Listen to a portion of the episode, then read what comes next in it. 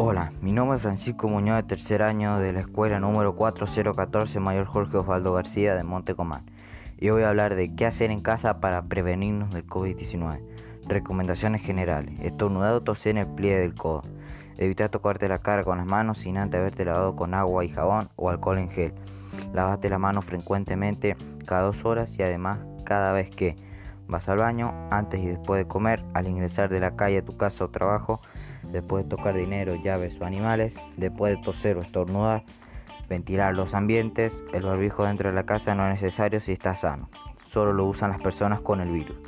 Al salir de casa, sí usa el barbijo. Nuestras palabras son poderosas, tus acciones también.